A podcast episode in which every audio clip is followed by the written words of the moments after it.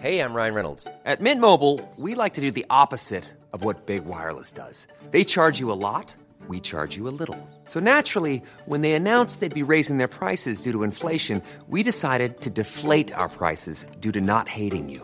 That's right. We're cutting the price of Mint Unlimited from $30 a month to just $15 a month. Give it a try at mintmobile.com slash switch. $45 upfront for three months plus taxes and fees. Promo rate for new customers for limited time. Unlimited more than 40 gigabytes per month. Slows. Full terms at mintmobile.com.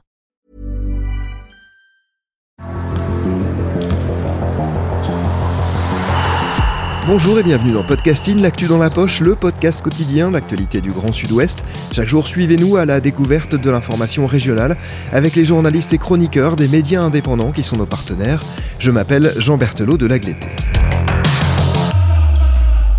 Pendant ces vacances d'hiver, nous vous proposons à nouveau deux séries. La première, toute cette semaine, est consacrée à la façon dont les athlètes paralympiques dans la région préparent les Jeux de 2024, à la manière dont ils doivent composer, surtout avec le manque de moyens dont ils disposent en dépit des faits d'annonce importants et réguliers.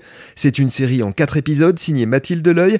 Elle s'appelle Paralympique 2024, grandes ambitions, moyens limités. Mathilde qui sera à notre micro vendredi pour nous présenter les coulisses de sa série. Dans l'épisode précédent, le manager de la cellule haute performance de la Fédération française de handisport nous expliquait sur quels critères la fédération et l'Agence nationale du sport se basent pour accorder des aides financières à certains sportifs. Aujourd'hui, nous avons rendez-vous avec un athlète qui a bénéficié d'aides personnalisées pendant une bonne partie de sa carrière. Je m'appelle Romain Noble, euh, je suis euh, ex-membre euh, de l'équipe de France d'escrime handisport. Je viens de prendre ma retraite après, après les Jeux de Tokyo. Romain Noble a participé à trois éditions paralympiques et il est toujours revenu avec une médaille. L'argent à Londres en 2012, l'or par équipe à Rio en 2016 et le bronze par équipe à Tokyo l'année dernière. Il vient donc d'arrêter sa carrière sportive. Dans cet épisode, il revient sur son parcours et sur la professionnalisation progressive du handisport. Euh, j'ai commencé en 2009, après les Jeux de Pékin. Et ensuite, euh, les premières grandes compétitions, c'était... Première grande compétition, euh, mes premiers championnats d'Europe en 2009, euh, où je fais vice-champion d'Europe en individuel au sabre et champion d'Europe par équipe à l'épée et au sabre. Et l'accompagnement de la Fédé, sur le plan financier notamment, ça va commencer quand? Alors, l'accompagnement de la Fédé a commencé un peu plus tard, euh, vers 2010-2011, euh, déjà euh, bah, pour l'achat du fauteuil. Voilà, c'était un, coup d'aide personnalisé. Hein. Il y a, quand on est des, un, sportif qui, qui, réussit bien, ou en tout cas qui a des résultats, on a des aides personnalisées de la Fédé. J'avais commencé avec un fauteuil de base qui avait été payé par mon club, mon club d'origine. Et, euh, et, après, voilà, quand je commençais vraiment à faire, à faire de bons résultats, tout, on va dire, tireur euh, digne de ce nom, un fauteuil euh, sur mesure, voilà, adapté à son handicap, et ainsi de suite. Donc ça, ça a été les premières aides. Après, voilà, il y, a des aides, il y a eu des aides, en, tout cas pour ma part, régulières de la fédération euh, sur l'accompagnement sur la prépa physique ou la prépa mentale. Voilà, donc vraiment chaque année, moi je faisais partie de ces sportifs qui, ont été aidés quand même euh, par la fédération via les aides personnalisées. Et vous avez aussi été détaché par la SNCF Voilà, exactement. Il y a, allez, à ça aussi. Alors, euh, bien sûr, ça c'est une aide aussi de la fédération parce que euh, moi, quand j'ai commencé, j'étais maître d'armes dans un club et c'était compliqué d'allier sport de haut niveau et, et, mon emploi dans le club. Donc là, c'est comment dire la cellule de suivi socio-professionnel des athlètes à la fédération qui m'a dit que la SNCF euh, recrutait des athlètes. Donc j'ai envoyé mon CV et eux ont fait parvenir mon CV. Après, voilà, entretien d'embauche et tout. Et donc, euh, puis après, ça a matché. Donc, euh, ça a été aussi grâce à la fédération que j'ai trouvé aussi cette CIP. Donc c'est quoi? C'est du temps partiel et 100% euh, d'entraînement euh, l'année avant les Jeux euh, C'est Oui, voilà. En fait, c'est du temps partiel. C'est 50-50 généralement. C'est on va dire les années les années normales, c'est 50% au boulot, 50%. Alors moi, ça à l'entraînement, mais pour moi, ça c'était boulot le matin, entraînement l'après-midi en fonction des disciplines, ça peut vraiment varier en, au niveau d'entraînement, par exemple, si vous avez des skieurs, ça va être 6 mois détachés, 6 mois au boulot. vraiment, ça, après, ça va, ça va dépendre des sports. Moi, c'était matin, matin boulot, après-midi, après-midi entraînement. Et après, il y avait des avenants chaque année en fonction des, des, épreuves à préparer. Ça pouvait aller à un détachement de 70% ou un détachement à 100% avant les Jeux.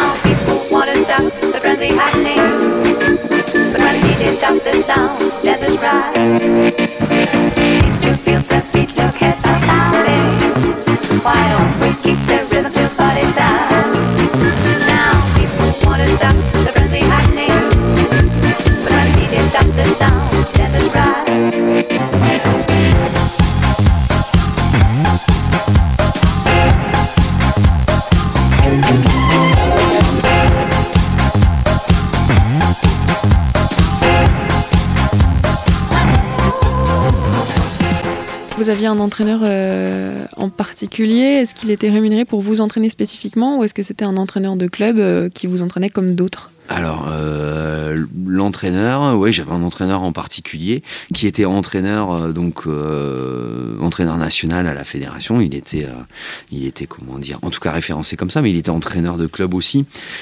Donc on, va dire qu'il touchait des vacations, mais c'est pas euh, c'est pas non plus euh, euh, ça qu'il faisait vivre. C'était avant tout avant tout le club et avant tout la passion aussi. Hein. Les entraîneurs sont pas ils touchent quelque chose, mais on va dire que là, pour la plupart, quand ils vont en, stage à l'équipe de France, certains perdent plus d'argent qu'ils n'en gagnent en fait. On a avant tout des entraîneurs qui sont entre guillemets, parce qu'ils ne le sont pas forcément, mais entre guillemets bénévoles. Parce que pourtant, euh, le discours de la fédération, c'est que quand on est accompagné par la cellule haute performance, euh, les coûts de l'entraîneur, euh, donc ses coûts de formation et ensuite de rémunération, sont pris en charge par la fédération. Oui, maintenant, peut-être. Ah. Mais, mais c'est récent, c'est l'arrivée de l'ANS qui, qui, qui a changé un peu ça. En fait, moi je suis là depuis 12 ans. c'est vraiment un truc qui change juste là maintenant, où on se dit oui, on a mis le paquet sur les athlètes ou on a aidé les athlètes, mais euh, c'est vrai que derrière l'athlète, il y a un entraîneur aussi, et, euh, en fait, c'est le binôme qui réussit. C'est pas forcément euh, que l'athlète. Et à un moment, si l'athlète il a pas d'entraîneur pour pour s'entraîner ou de bonne volonté, voilà, ben il y a rien quoi en fait. Il hein, n'y a pas d'entraînement. Hein. Donc oui, oui, la NS maintenant met des des billes sur sur les entraîneurs, mais ça c'est ça c'est récent. C'est depuis l'arrivée de la NS, donc ça fait quoi un an, un an, deux ans? Et encore, je suis pas sûr que ce soit encore très euh, très euh, très bien rodé. en tout cas, mon entraîneur là sur la fin, euh, mais c'était via la structure qu'on a au club, avait quelque chose de la part de la fédération. Alors peut-être via la NS, je connais pas trop les les financements là, mais avait quelque chose pour entraîner via la structure. Donc pas que moi, mais en tout cas tous les tous les athlètes qui venaient ici au club, il était payé pour pour les entraîner. En 12 ans, vous avez vu vraiment des avancées vers la professionnalisation de l'escrimandie oui, bien sûr. Euh, ben, par exemple, euh, en termes d'aide, hein, au départ, euh, alors je ne sais pas si ça sera refait, mais en tout cas, tout mon parcours de sélection de 2018 à 2021 jusqu'au jeu. après, il n'y a, pas eu trop de compétitions la dernière année à cause du, du confinement et du Covid et l'arrêt des compétitions internationales. Mais en tout cas, toutes mes compétitions internationales pour ma sélection pour les Jeux étaient prises en charge par la fédération, ce qui n'était pas le cas avant 2018. Hein. avant 2018, soit on se paye notre, euh, nos billets et notre inscription et tout pour aller en Coupe du Monde. Soit c'est le club, euh, soit c'est les partenaires, mais en tout cas la fédération euh, n'aide pas là-dessus. En tout cas, donc en gros, ils financent les athlètes qui partent aux Europes, au monde ou aux Jeux parce que c'est des épreuves majeures où on représente, où on est en équipe de France, et là c'est à la charge de la fédération, mais tout le parcours de sélection est à notre charge en fait. Donc en fonction, euh, en fonction de bah, si on a des sponsors ou pas, ben, on débourse soit de sa poche ou soit on a des partenaires qui, euh, qui aident. Mais ça, c'est un, c'est un budget. Quoi. Et au départ, vous aviez des sponsors pour vous aider? Du tout. Ok.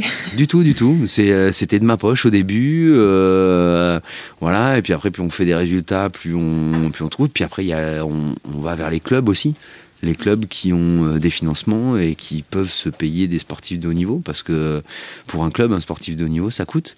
Voilà, moi je suis parti de mon club d'origine parce qu'ils pouvaient pas me, pas me prendre en charge mes compétitions. Donc ça m'a crevé le cœur un peu au départ de, de quitter mon club parce que c'était voilà c'était mon club de cœur. Je suis parti dans un autre qui lui ben, m'avait promis 8000 euros pour ma saison. Voilà. 8 ou 9 000 euros, je me rappelle plus à l'époque, c'était avant les, Jeux de Londres.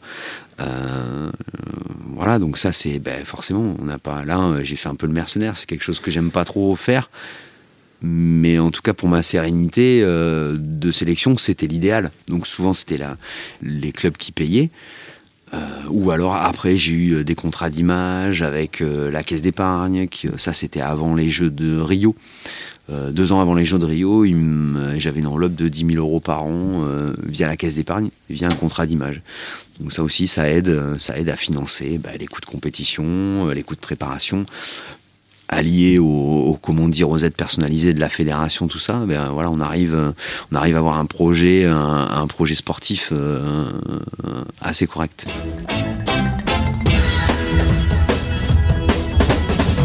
Et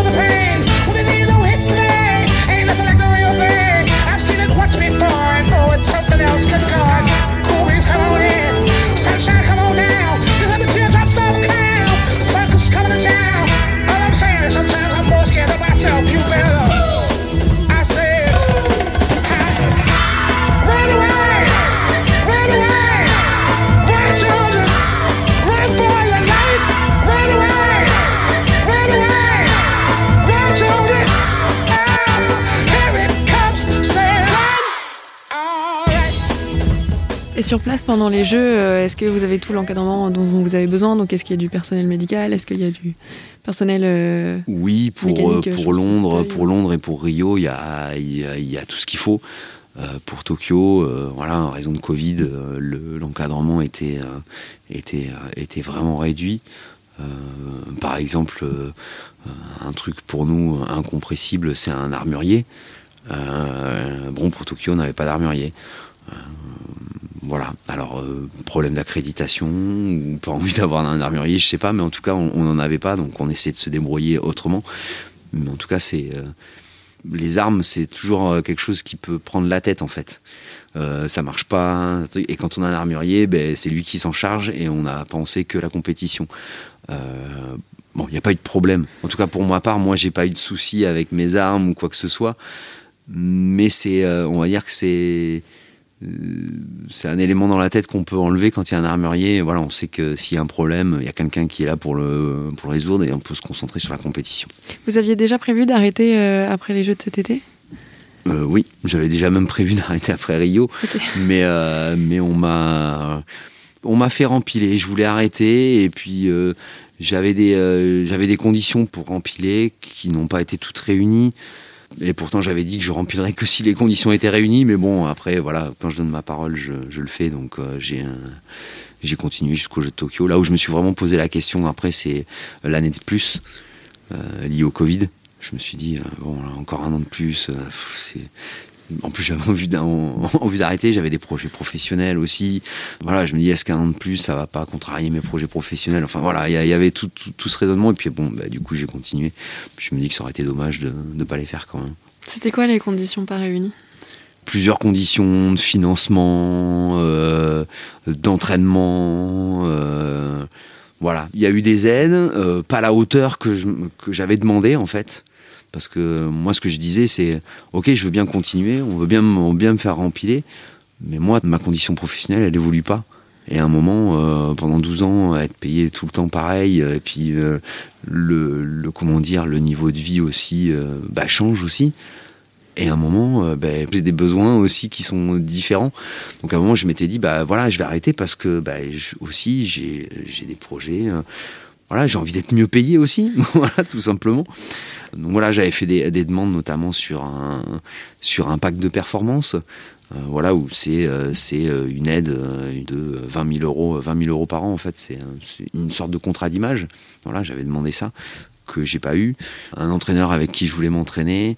Donc là, j'ai eu quelques leçons avec lui, mais ça n'a pas été ça n'a pas été non plus c'est pas non plus super. Euh, et j'avais demandé un- une mise à disposition de 100% pour deux ans, et que j'ai pas eu non plus. Mais ap- après, voilà, il y a eu, y a eu quand même euh, 70% la, la- une année, 100% la deuxième, et puis après, il y, a, eu le Covid, donc je suis revenu au boulot. euh, Voilà. Mais on va dire qu'elles elles étaient remplies partiellement les, euh, les conditions. Que ce soit au niveau du gouvernement, que ce soit au niveau de la Fédération française de handisport, le discours c'est quand même de dire que des grands moyens vont être déployés pour 2024, qu'il y aura des lignes budgétaires débloquées. Est-ce que vous avez l'impression que les choses vont se débloquer? Vous y croyez? J'en suis pas certain. Après, je, euh, je verrai. Hein. Maintenant, je suis passé du côté entraîneur euh, de club. J'ai des athlètes qui sont potentiels 2024, euh, qui ont le projet de, de réussir à Paris. Euh, déjà de se sélectionner pour Paris et d'y réussir. Je verrai ce qui va être mis en place euh, pour ça.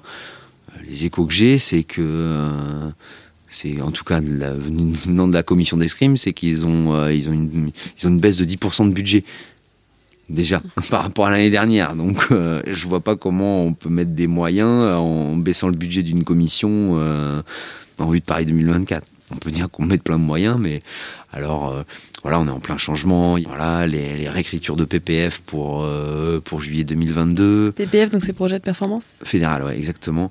Euh, pour 2022, est-ce que ça va pour oui pour juillet 2022 Donc est-ce que ça ça va encore changer des choses? Voilà, on est dans l'attente, mais c'est une année qui va être encore un- encore un peu patiente, mais c'est toujours pareil. Une Olympiade, ça se prépare, euh, c'est 4 ans. On est une Olympiade de 3 ans et on retarde encore d'un an. euh, voilà, euh, ces projets. Paris, c'est demain en fait. hein. Et c'est pas comme ça qu'on prépare des jeux. En fait, Paris aurait sûrement dû être préparé depuis déjà Tokyo, déjà l'Olympiade de Tokyo. Et avec les prétentions que, la France affiche, ça me paraît compliqué. Maintenant, euh, je- voilà, je, je peux me tromper et j'espère me tromper. Depuis qu'il a pris sa retraite sportive, Romain Noble est maître d'armes au club dans lequel il s'entraîne depuis des années, le CAM Bordeaux Escrime. Ce club a développé la seule structure en France adaptée à l'escrime en e-sport de haut niveau, mais en raison de manque de financement, ce pôle est aujourd'hui en péril. Ce sera le sujet du prochain et dernier épisode. C'est la fin de cet épisode de podcasting. La série Paralympique 2024, Grandes ambitions, moyens limités, est à retrouver toute cette semaine sur podcasting.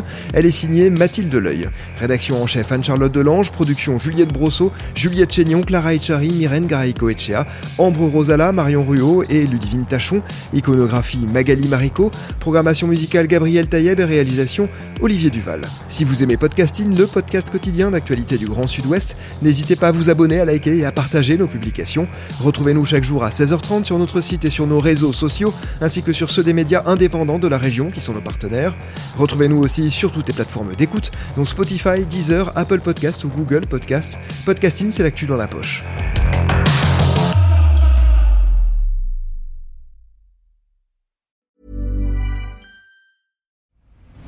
I'm Nick Friedman. I'm Lee Alec Murray. And I'm Leah President, and this is Crunchyroll Presents The Anime Effect. We are a new show breaking down the anime news, views, and shows you care about each and every week. I can't think of a better studio to bring something like this to life. And Yeah, I agree. We're covering all the classics. if I don't know a lot about Godzilla, which I do, but I'm trying to pretend that I don't right Hold now. it in, hold it. And our current faves. Luffy must have his due.